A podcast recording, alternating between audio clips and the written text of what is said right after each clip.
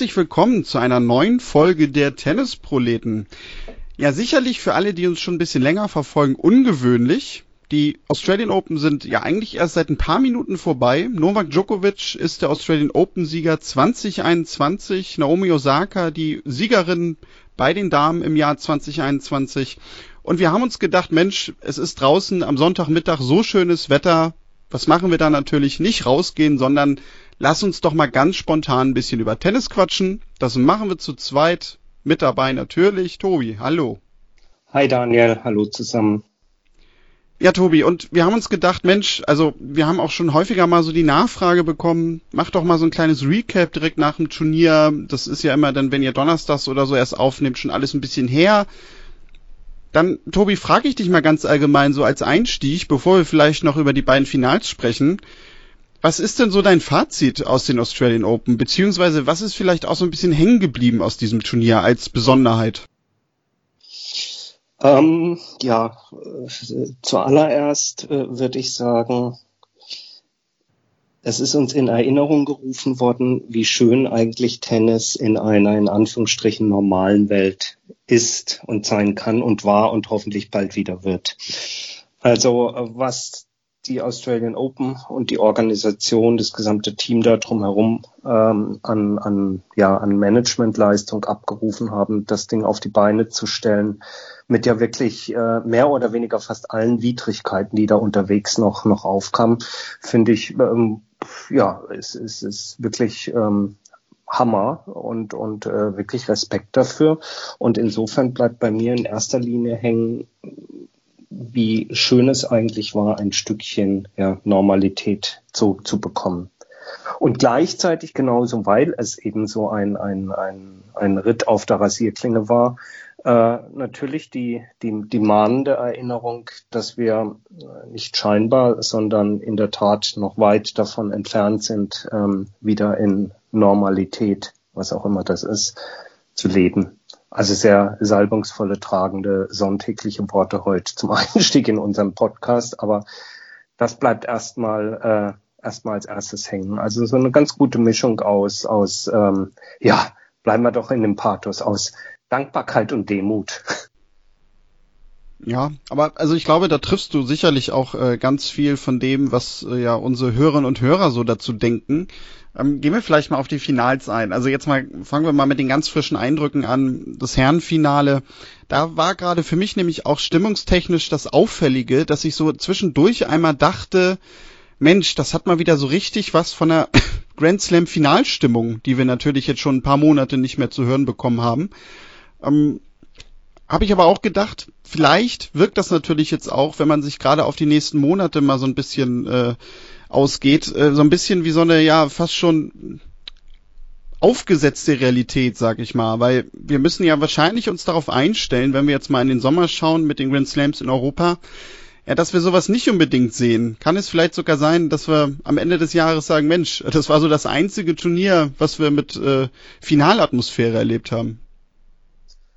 Möglich möglich. Ähm, wie seit jetzt gut einem Jahr ist es extrem schwierig, äh, finde ich, Prognosen zu treffen. Äh, wir alle erleben das tagtäglich. Äh, ich meine, wenn wir uns hier in Deutschland äh, umschauen beziehungsweise auf die Zahlen schauen, es ging jetzt stramm nach unten, sprich eine Besserung. Jetzt stagniert es seit Tagen. Äh, die halbe, um nicht zu sagen die ganze Nation schaut mit Bangen auf den auf die Ausbreitung der Mutante äh, und das ist ja nicht auf Deutschland beschränkt, sondern auf die Welt.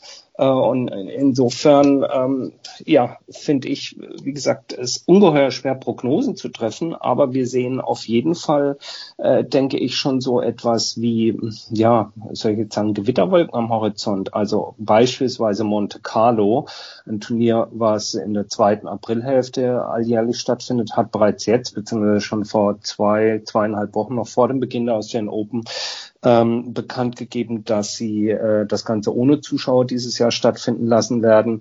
Äh, und wie gesagt, da sind wir noch ein ganzes Stück weit weg entfernt von der Sandplatzsaison. Ähm, also insofern, ähm, Das kann gut sein, äh, Daniel. Ich würde nicht sagen, dass es, äh, dass es aufgesetzt wirkte. Das kann man nicht sagen. Oder, oder was ist, kann man nicht sagen. Das kannst du wohl sagen. Ja, vielleicht eher so ein bisschen, ja, ähm, surreal, ja, wie eben Tennis aus von einem anderen Stern. Ne? Ja, und dafür musste nicht mal ein Rover auf einem anderen Planeten landen, richtig.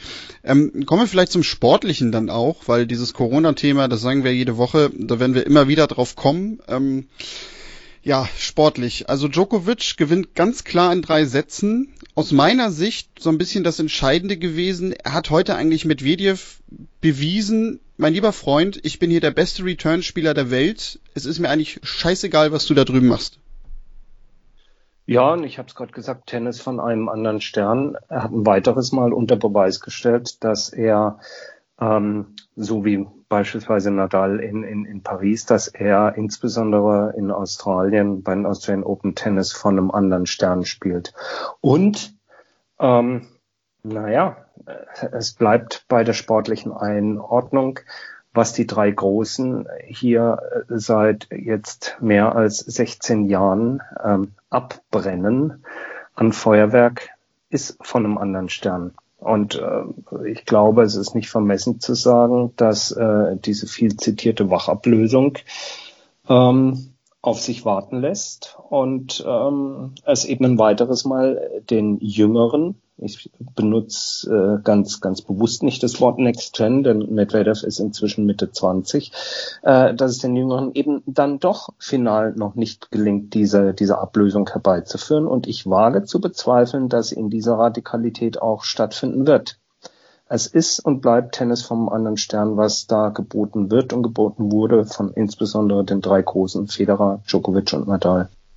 Ja, wobei ich gerade da ein bisschen einhaken würde, weil müssen wir nicht vielleicht sogar ab jetzt eher sagen, was diese Wachablösung angeht, es geht gar nicht mehr um die Big Three, weil vielleicht Nadal jetzt ausgenommen auf Sand auch mittlerweile schlagbar ist. Das haben wir ja gesehen jetzt auch wieder im Verlauf dieser Woche bei dem Match gegen Tsitsipas. Match, was er, glaube ich, vor fünf Jahren so noch niemals verloren hätte. Oder vielleicht sogar auch vor drei Jahren nicht auf, auf Hardcourt ähm, sondern dass wir mittlerweile wirklich bei dieser Wachablösung eigentlich für die kommenden Jahre wirklich ganz explizit sagen müssen, die nächste Generation gegen Novak Djokovic. Ja, ja, gut, gut möglich, gut möglich. Ähm, es ist ja äh, sicherlich, äh, denn äh, Djokovic wird derjenige sein, der mit allem Ehrgeiz und aller Fokussiertheit und Ambitioniertheit ähm, diesen Titel Nummer 20, 21, 22 äh, jagen wird. Und ähm, ich glaube, da können wir uns darauf einstellen, dass äh, sagen wir mal, Nadal legt jetzt bei, bei Roland Garros noch einen nach, dann hat er die 21. Ähm, dass das Djokovic nicht eher aufhören wird, bevor er vor eins vorne ist. Und insofern wird sich die äh, nachfolgende Generation, Querstrich Generation, am ihm noch das eine oder andere Mal die Zähne ausbeißen. Ja, genau, darauf wollte ich so ein bisschen hinaus. Ähm, ja, und was mir bei Djokovic auch auffiel, ich weiß gar nicht, vielleicht bin ich da auch ein bisschen spät bei der Party, aber dass er ja auch versucht, aus meiner Sicht, sein Spiel auch noch mal ein bisschen zu verändern. Also ich habe ihn zum Beispiel noch nie so extrem, gerade jetzt in der zweiten Turnierwoche erlebt, dass er versucht, so viele freie Punkte zu machen. Gerade gegen Zverev war das ja auffällig, wo er mehr Asse letztendlich schlug als Zverev selbst. Das äh, war so unbedingt nicht zu warten. Aber auch gegen Medvedev hatte ich ganz oft den Eindruck, ähm, ja, das so ein bisschen fast äh, im Ivanisevic-Style, was ja vielleicht sogar auch sein kann, weil ich meine, der gehört ja nochmal zu seinem Coaching-Team. Ähm, ja, er schon versucht, mit starkem Aufschlag so zu dominieren, dass der Punkt auch drei, vier Mal hintereinander schnell zustande kommt, so dass er ja quasi auch Kräfte sparen kann beim eigenen Aufschlag. Ja, hundertprozentig. Und ähm, ich denke, dass das ähm, etwas ist, was wir in den letzten Jahren schon gesehen haben bei den dreien. Ähm, und da muss ich halt doch alle drei nochmal erwähnen, dass sowohl Federer als auch Nadal als auch Djokovic auszeichnet, dass sie ihr Spiel mit zunehmendem Alter äh, nochmal um Varianten ergänzen, verändern, andere ja eine andere Balance finden. Ähm, das, das ist schon, äh, das ist schon deutlich, deutlich sichtbar bei allen dreien. Und äh, unterstreicht eigentlich nur ein, ein weiteres Mal deren absolute ähm, Weltspitzen Galaxienklasse. Ich würde keinem anderen Tennisspieler unterstellen, dass er sich nicht auch weiterentwickelt in seinem Spiel. Ähm, ich glaube, vielleicht ist das, äh, wird das einfach bei den, bei den großen drei äh, jetzt eben auch so deutlich sichtbar, weil es ja auch die Generation ist, die soll ich sagen, erstmals in einer, in einer größeren Breite bis in die Mit- und hohen 30er spielt. Wir hatten früher einen, einen Jimmy Connors, der sehr lange gespielt hat. Das war aber die, ähm, ja, die, die rühmliche Ausnahme. Jetzt haben wir eine, eine, eine zunehmende Zahl an Spielern, die weit bis in die 30er, ja fast bis an die 40 ran äh, oder sogar über die 40, äh, Karlovic, ja, ähm, ähm, äh, eben spielen und äh, demzufolge vielleicht, äh, nee, nicht vielleicht, sondern geradezu gezwungen sind, ihr Spiel eben auch in diesem dann ja zweiten oder dritten Jahrzehnt fast auf der Tour ähm, weiterzuentwickeln. Das ist eine ganz interessante Geschichte. Insofern wird es auch interessant sein zu sehen, inwiefern die heute noch Jungen daraus lernen und eben kontinuierlich sich da auch weiterentwickeln und vielleicht dann in der zweiten Hälfte ihrer Zwanziger an Reife äh, gewinnen, also sprich ein Team, äh, ein Medvedev, äh, um ja, um dann irgendwann die Titel einzufahren, die sie sich so sehnlichst wünschen. Und mit Titel meine ich eben die Titel bei den bei den Grand Slams, denn das ist letzten Endes das, was was hängen bleibt, auch in der, in der breiten, in der breiten Öffentlichkeit. Also, wenn man mal von uns äh, Tennis-Nerds absieht, aber die Leute zählen die nicht auf, wer, ähm, keine Ahnung, äh, in, in Barcelona, in Miami, in Rom oder in Shanghai gewonnen hat, sondern die Leute sagen, wer hat wie viel Grand Slams gewonnen.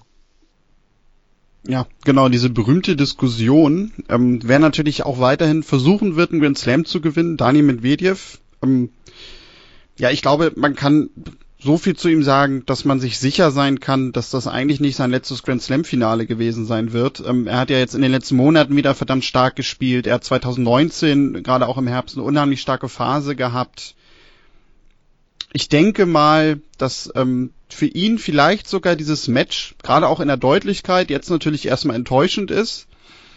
Aber da ich ihn eigentlich auch für einen sehr lehrfähigen Spieler halte, doch in gewissen Phasen, glaube ich sogar, dass es ihm ja vielleicht auch gar nicht so so schlecht geht damit in ein paar Monaten, dass er diese Erfahrung einmal gemacht hat, gar nicht so knapp zu verlieren, sondern quasi einmal richtig so eine Lehrstunde erteilt bekommen zu haben.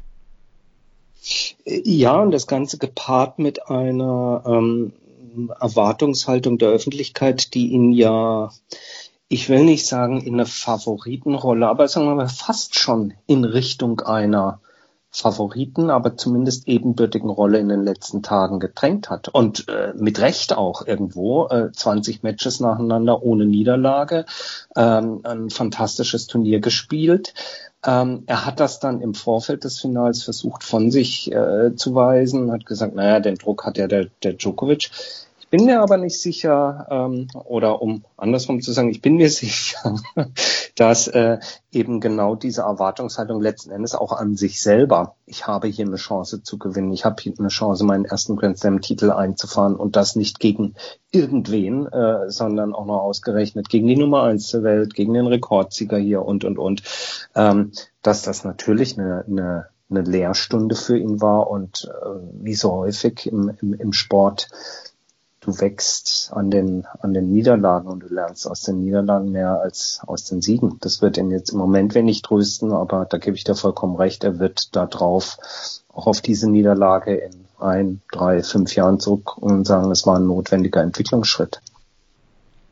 Ja, und dann vielleicht, was äh, abschließend noch beim Herrenfinale zu sagen ist, äh, aus deutscher Sicht gab es ja auch eine Beteiligung. Nico Hellwert, der ja schon lange auf höchster Ebene als Schiedsrichter aktiv ist, hat sein erstes Grand Slam Finale leiten dürfen. Also man kann quasi sagen, für Djokovic äh, ist das heutige Motto Heaven and Hell wert. Ähm, ja, und dann, Tobi, kommen wir zum Damenfinale vielleicht, vielleicht auch noch ganz mal. kurz noch dann, ja. um, um, um äh, eine, eine Sache noch, die fand ich ganz, ganz beeindruckend, um das noch, noch abzuschließen. Ähm, weiß nicht, wer es, wer es gelesen oder gehört hat, aber man stelle sich vor, hätte, hätte, ja, Medvedev heute gewonnen, wäre er in der Weltrangliste an Position zwei, an Position zwei geführt worden. Und ähm, das wäre das erste Mal seit 2005. Wir schreiben im Moment äh, das Jahr 2021, wenn ich, wenn ich äh, richtig mich erinnere. Das wäre das erste Mal seit 2005, dass auf der Position 1 oder auf der Position 2 ein anderer Name steht als jener der äh, vier Großen äh, der letzten 15, 16 Jahre. Djokovic, Federer, Murray, Nadal. Das erste Mal. Es hat noch nicht sollen sein, ich bin mir sicher, es kommt irgendwann, aber es unterstreicht einfach nochmal diese, diese irre, irre äh, Dominanz von diesen drei, in Klammern auf vier Spielern, die wir hier über die letzten 15, 16 Jahre haben verfolgen dürfen. Das finde ich eine, eine Wahnsinnsstatistik. Definitiv, also dafür hat es sich gelohnt, äh, dass du meinen beginnenden Satz beziehungsweise die Überleitung zu den Damen nochmal unterbrochen hast, weil das, Sorry. ja, das wusste ich aber auch selber noch nicht, also das hatte ich nicht gelesen. Äh, von daher eine sehr, sehr gute Info. Ähm, ja, aber kommen wir jetzt vielleicht zu den Damen. Ähm, wo wir gerade. habe ich noch. Ah, okay. äh, ich wäre jetzt, drauf, Damen war da was, ja. ich, ich wär jetzt drauf reingefallen, muss ich leider gestehen. Ähm, also, Damen. Wo wir gerade von Dominanz sprechen. Naomi Osaka besiegt in zwei Sätzen Jennifer Brady, wie ich auch finde, sehr, sehr deutlich. Ähm, wir sprechen jetzt ja alle so ein bisschen, beziehungsweise habe ich da gestern viel von gelesen, die Beginn der Osaka-Ära. Ähm, wir haben ja gestern mal eine Grafik gemacht ähm, mit ihren bisherigen Grand Slam-Siegen, bisher auf die US Open, Australian Open beschränkt, aber sie hat eigentlich jetzt schon jedes Jahr mit 2021 einbezogen ein Grand Slam Turnier gewonnen. These, sind wir nicht vielleicht sogar schon in der Osaka-Ära? Zeigt sich das aber vielleicht bisher nicht so, weil sie einfach noch nicht die Nummer eins in der Weltrangliste ist. Zumindest stand jetzt. Sie war es ja auch schon. Würde ich dir vollkommen recht geben. Äh, die Weltrangliste, übrigens ähnlicher wie bei den Herren, äh, spiegelt im Moment nur einen Teil der Wirklichkeit wider. Wir befinden uns ja nach wie vor in dem Status, dass Punkte eingefroren sind, äh, man gewisse Punkte nicht verlieren kann. Und davon ähm, bei den Damen profitiert im Moment, wenn man rein den Blick aufs Tableau wirft, äh, Esparti noch gewaltig, denn die hat noch die 2019er Roland Garros äh, 2000 Punkte in petto. Äh, das ist das, was ihr im Moment die, ähm, ich sag schon, die Nummer eins sichert. Denn äh, gefühlt ist es ja genau so, wie du sagst. Ähm, die letzten beiden Grand Slam Turniere wurden von Naomi Osaka gewonnen und das ist normalerweise wenn du, wenn du, sag ich mal, standardmäßig performst und die beiden Dinger obendrauf äh, setzt, schon beinahe das Ticket zur Nummer eins. Ähm, insofern, ja, äh, lange Antwort auf deine Frage, ja. Wir sehen in ihr eigentlich jetzt schon die Nummer eins. Äh, sie ist es äh, gefühlt. Ob das die Ära Osaka wird oder ob nicht äh, eben auch der ein, äh, die eine oder andere Spielerin dort äh, eher eine gute Konkurrenz sein werden. Hm ich würde das mal, ich würde das mal bezweifeln, dass es so eine brutale Dominanz werden könnte, wie es beispielsweise in der Ära Serena war. Ähm, Naomi Osaka ist ohne Frage eine absolute Ausnahmesportlerin. Ähm, und ähm, gleichzeitig denke ich aber, dass beispielsweise in einem normalen Non-Covid-Betrieb äh, die, ich habe es dieser Tage mal angesprochen, diese, diese Leichtigkeit von Esparti, ähm, auch noch das, das, das ein oder andere Mal das, dafür sorgen wird, dass auch Grand Slam-Titel äh, bei ihr landen werden. Ähm, dass eine topfitte Simone Halep immer Anwärterin sein wird auf den Titel bei den French Open. Und äh, dass eine Sabalenka, wenn sie denn mal ihre Form konstant hochhält und auch eine Gabine Muguruza äh, neuerdings oder jetzt auch wieder seit anderthalb Jahren auch dafür sorgen werden, dass es schon ein sehr, sehr, glaube ich, interessantes Battle um die, um die Grand Slam Titel in den nächsten drei, vier, fünf Jahren werden kann. Da freue ich mich sehr drauf und insofern finde ich, war das Australian Open Turnier bei den Damen mitunter eines, was ich muss sagen, was ich fast lieber mir angeschaut habe, diesmal als das Herrenturnier. Ja, also der Punkt bei dieser These mit der Osaka-Ära, da muss man sich, glaube ich, auch ein bisschen frei davon machen, ähm, dass wir jetzt Spielerinnen oder eine Spielerin mit Serena Williams und Spieler mit Djokovic, Nadal, Federer hatten, die so um die 20 Grand Slam Turniere oder mehr gewonnen haben. Ähm, weil die Frage ist ja auch so ein bisschen, ne, was, äh, ja, wann veranschlagt man so eine gewisse Ära? Und ich habe mir jetzt einfach mal so überlegt, also sie hat jetzt einschließlich 2021 in den letzten vier Saisons vier Grand Slam Titel gewonnen.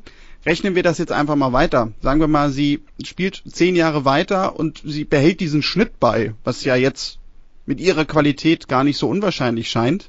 Mhm. Dann hätte sie am Ende schon irgendwie 13, 14 Grand Slam Titel. Und ähm, das wäre aus meiner Sicht schon etwas, wo ich sagen würde, da kann man durchaus von der Osaka-Ära sprechen. Vielleicht kommt in der Zeit noch eine zweite Spielerin dazu, die nachher auch dann noch in dem Zeitraum ihre zwölf Grand Slam-Titel hat. Dann fügt man diese beiden Namen vielleicht zusammen. Aber was ich damit sagen will, ist, ich glaube schon, dass sie die ganz dominierende Spielerin sein wird in den nächsten Jahren. Und dass sich das jetzt halt auch durch diese Konstanz in den letzten Jahren verfestigt hat, vorausgesetzt natürlich, sie bleibt fit. Ja, also bin ich bei dir. Ich finde es im Moment äh, genau an dieser Stelle im, im, im Profitennis, wo wir sind, dass wir diese unglaubliche Ära sowohl im Damen- als auch im Herrentennis gehabt haben, finde ich es immer ein bisschen schwierig zu, zu vergleichen und hochzurechnen und kann das wiederholt werden. Aber was, was die Dominanz per se angeht, da bin ich vollkommen bei dir äh, wenn man auch, äh, gerade wenn man sieht, wie sich Osaka in den letzten anderthalb Jahren auch wieder weiterentwickelt hat, ähm, nicht nur, nicht nur vom Spielerischen, sondern auch vom Mentalen, finde ich sie äh, bombastisch stark bombastisch stark und ich könnte mir vorstellen, dass diese Kombination aus ähm, ja aus aus mentaler Weiterentwicklung und eben diesen ein oder anderen spielerische Finesse, die Wim Fissett äh, ihr da noch mit auf den Weg gibt, wirklich zu äh, genau zu dem führen kann, was du was du sagtest, dass wir in eine eine in eine Ära Osaka eintreten. Da bin ich schon bei dir absolut. Und dann vielleicht auch noch ein paar Worte zu Jennifer Brady, die das Finale gegen Osaka verloren hatte. Sicherlich eine Überraschungsfinalistin ähm, aus meiner Sicht zwei Dinge interessant. Einmal natürlich mal wieder, ja, quasi so diese Unterstreichung des amerikanischen Tennisverbandes, was die Damen angeht. Ähm, wir haben irgendwie ganz viele Spielerinnen, die in der Lage sind, beim Grand Slam Turnier nicht nur weit zu kommen, sondern das Ding auch zu gewinnen. Da war sie ja nun mit dem Finaleinzug nicht weit weg von. Eine Personalie, die ich aber eigentlich viel interessanter gefunden habe in dem Zusammenhang, ist ja ihr neuer Coach, nämlich Michael Geserer, der lange mit Julia Görges zusammengearbeitet hat, jetzt seit ein paar Monaten mit Brady zusammenarbeitet, ins Grand Slam Finale geschafft jetzt, davor auch schon ganz gute Ergebnisse erzielt. Kann es vielleicht sein, dass er so jetzt auch für sich ja so die Werbung macht äh, Richtung ich kann der nächste Wimpy Set werden. Das klingt jetzt vielleicht ein bisschen zu übertrieben, aber was ich damit sagen will ist, wenn du lange eine Spielerin coacht, ähm, dann wirst du ja nachher auch automatisch irgendwie mit dieser Spielerin verbunden. So, dann äh, bist, gehörst du zu diesem Team und dann hast du auch äh, wahrscheinlich privat irgendwie einen Draht, sonst kannst du ja gar nicht so lange zusammenarbeiten. Aber dass er jetzt quasi losgelöst von der Görges und mit diesem schnellen Erfolg einer Jennifer Brady dafür sorgen kann, ja, dass er halt auch selber eine relativ steile Karriere nochmal machen kann als Coach auf der Tour. Ja, ist nicht, nicht, nicht auszuschließen. Ähm, also äh, sprich dieses, guck mal, da kann einer eine Spielerin machen. Äh, das ist schon möglich. Die Frage ist aber halt, wie lang, ähm, also will er das so, will er als derjenige gesehen werden, um dann noch drei, vier andere zu trainieren, oder gibt das jetzt, äh, gibt das jetzt erstmal eine langjährige Zusammenarbeit, Kooperation zwischen den beiden. Das wird man, wird man sehen müssen. Ähm, ich finde die, die, die Entwicklung von Brady wirklich äh, äh, ja, imposant und äh, richtig gute Arbeit. Und wenn man die so beobachtet, scheint wirklich auch ein gutes, gutes Team, gutes Gespann da am, am, am Werke zu sein. Ob es bei ihr final, final reichen wird, auch mal einen Grand Slam zu gewinnen, hm, bin ich mir nicht ganz so sicher. Dafür ist das Damenfeld meines Erachtens insgesamt einfach zu breit im Sinne von zu stark aufgestellt. Also es ist nicht unmöglich, aber es ist einfach ein irres, ähm, irres Battle um die, sagen wir mal, um die beiden Plätze äh, für den Finaleinzug und es dann im Finale auch noch zu gewinnen. Ähm, ja, habe ich mal ein Fragezeichen hinten dran, aber ähm, unmöglich ist es nicht. Und ähm, ob das für Michael Geser dann bedeutet, dass er nach Brady irgendwann äh, sozusagen als der Königinmacher auf der, auf der Tour gesehen wird, gut möglich. Auf jeden Fall zahlt sich die gute Arbeit da aus. Und ja, ich finde find deinen Gedanken insofern ganz interessant, weil man äh, das ja zum Beispiel auch bei ähm, oder andersrum, ich hätte das äh, dem Torben Belz auch gewünscht, ja, der ja auch mit, mit Angie Kerber diese unglaubliche Karriere äh, gemacht hat und dann ähm, hätte ich ihm gewünscht, dass beispielsweise so eine Zusammenarbeit mit jemandem wie Donna Vekic oder sowas länger, länger angedauert hätte, um dort auch unter Beweis zu stellen, äh, dass ich eine weitere Spielerin ganz nach oben führen kann. Was ich ihm auch zutrauen würde, aber da war scheinbar die Zündschnur kürzer auf der anderen Seite. Ja gut, klar, das ist ein sehr gutes Beispiel, ne? dass da natürlich auch Coach die berühmte Sache abhängig ist von Spielerin, ne, wie lange sie das mhm. mitmacht, was sie da vielleicht auch für konkrete Vorstellungen hast, da hast du recht. Ähm, ja, aber ich wollte damit nochmal unterstreichen, dass ich halt wirklich allgemein Coaching und Coaching-Arbeit äh, bei Spielerinnen, ja, vielleicht, oder auch bei Spielern natürlich auf der ATP-Tour, ja, dass wir da vielleicht insgesamt viel zu wenig drauf schauen. So, das, das wollte ich eigentlich nochmal damit herausstellen. Ähm, sonst, Tobi, ja, es sind zwei Wochen Australian Open für uns vorbei. Wir können sagen, herzlich willkommen zurück im normalen Leben. Ähm, was bleibt denn jetzt so abschließend vielleicht in einem Satz hängen bei dir, wenn du auf diese Australian Open zurückblickst? Boah, in einem Satz. Gehen auch zwei. Sagen, soll ich nochmal sagen, Dankbarkeit und Demut. Ähm, Dankbarkeit, Demut und Hoffnung, dass wir äh, möglichst bald äh, möglichst bald, wann auch immer das sein wird, wieder, wieder zurückkommen auf ein, auf ein normales, ähm, Tennis-Tour-Leben, natürlich in allen anderen Bereichen des Lebens sowieso. Aber warum das? Ähm, weil ich glaube, dass das, was gerade passiert, was wir jetzt auch in den letzten Jahr 20, 25 Minuten versucht haben, nachzuzeichnen, hochspannend ist. Ähm, also sowohl äh, dieser die die spielerischen Veränderungen äh, bei den mit 30ern im Herrentennis, das, äh, das Näherrücken, das sich tägliche Verbessern bei den, bei den 20-Jährigen und bald 20-Jährigen im Herrentennis, die unglaubliche ja, äh, Qualität und, und auch Begeisterung im, im, im Damentennis, das alles äh, ruft eigentlich geradezu nach einem, nach einem normalen Tennisbetrieb. Äh, der eben nicht dann immer noch mal Sternchen haben muss mit, ja, aber das ist ja so und so passiert, weil da war vorher einer in Quarantäne oder ja, aber das war ja dann doch irgendwie anders, weil da waren keine Zuschauer. Ja, und hier ist die Weltrangliste, weil die ist eingefroren und dies und das und dann musste dies und jenes noch bedenken und so. Ähm, Die zwei Wochen Australien haben gezeigt, äh, Tennis ist einfach so ein äh, absolut ja faszinierender äh, Sport und übrigens auch so wie er ist mit all seinen Ups und Downs über fünf Sätze, ja, um das nochmal zu unterstreichen, ja, jedes Fünfsatz-Match bei den bei den Australian Open bei, in, in der Herren äh, war war faszinierend, war mitreißend. Äh, Tennis im Damenbereich ist so gut aufgestellt für die nächsten Jahre, es sind so viele unterschiedliche Charaktere da, dass es eben geradezu danach schreit, äh, in die Normalität zurückzukommen. Aber wir wissen, das dauert noch ein bisschen und insofern, äh, ja, bleibt nochmal zu sagen, Dankbarkeit und Demut vor dem, was die Australier oben da auf die Beine gestellt haben. Dem habe ich nichts hinzuzufügen, muss ich gestehen. Ähm, ja, und dann kommen wir vielleicht zum Ende auch. Also ihr wisst es, wir haben zu Anfang gesagt, das Ganze kann man jetzt so ein bisschen als Bonusfolge werten. Was bedeutet, es wird am Ende der Woche auch noch eine ganz reguläre Folge geben. Da können wir jetzt schon sagen, freuen wir uns auf Enrique Maas von MyTennis. Mit der zusammen werden wir so ein bisschen wieder eine Frage-Antwort-Runde machen. Also wenn ihr da Fragen habt, allgemein zu den Australian Open, zur Entwicklung der Tour, allgemeine Tennisentwicklung, schreibt uns gerne was über Instagram, Twitter, Facebook oder natürlich auch kontakt.tennisproleten.de. Wir werden aber, um euch das Ganze auch ein bisschen zu vereinfachen, um es auch für uns vor allem ein bisschen übersichtlicher vielleicht am Ende zu gestalten, auch explizit nochmal in Beiträgen dazu aufrufen bei Instagram und bei Twitter und Facebook, so dass ihr dann quasi darunter kommentierend eure Fragen stellen könnt, dass wir sie im besten Fall dann noch nicht übersehen. Aber sonst gerne auch schon jetzt der Aufruf, wenn ihr was habt. Sonst, Tobi, ähm, ja, man kann uns da natürlich auch gerne folgen und wir sind jetzt raus damit und beenden die Australian Open hiermit ganz offiziell und feierlich.